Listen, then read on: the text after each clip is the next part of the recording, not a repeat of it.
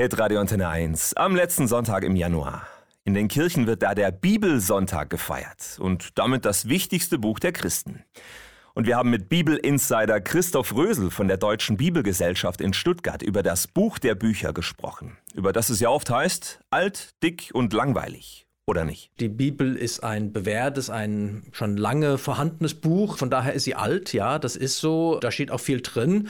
Langweilig kommt drauf an, wo man anfängt. Wenn man an der richtigen Stelle anfängt, ist es sicherlich auch spannend. Anderes ist tatsächlich auch etwas langatmig. Rösel empfiehlt, im Neuen Testament mit dem Bibellesen anzufangen. Zum Beispiel im Markus-Evangelium bei den Jesus-Geschichten. Apropos Jesus, was genau steht eigentlich drin in der Bibel?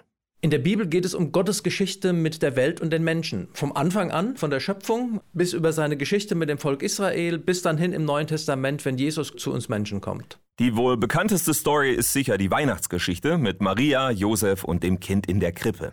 Bibelexperte Rösel kennt aber natürlich auch noch andere der barmherzige Samariter, aber dann vielleicht auch die Arche und die ganzen Tiere da drin. Jona, der vom Wal verschluckt und gerettet wird. Also ich denke, da sind wir ähm, so sicherlich bei den bekanntesten Geschichten. Am meisten verkauft, am häufigsten übersetzt. Die Bibel ist ein göttlicher Weltbestseller, ein echtes Rekordbuch.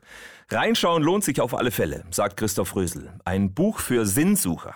Und von daher denke ich, gibt es vieles, was wir über unser Leben besser verstehen, worauf es ankommt im Leben. Ähm, da ist die Bibel ein, ein Sinnbuch im besten Sinne des Wortes. Ja, ein Sinnbuch und auch ein Hoffnungsbuch, findet er. Die Bibel beginnt mit der Schöpfung der Welt, wo Gott sagt, es war alles sehr gut, und sie endet in der Offenbarung mit einer neuen Welt, wo es keine Tränen, kein Leid und kein Geschrei mehr geben wird. Also das ist auch meine große Hoffnung. Es kann vieles passieren in der Geschichte, aber am Ende wird alles gut.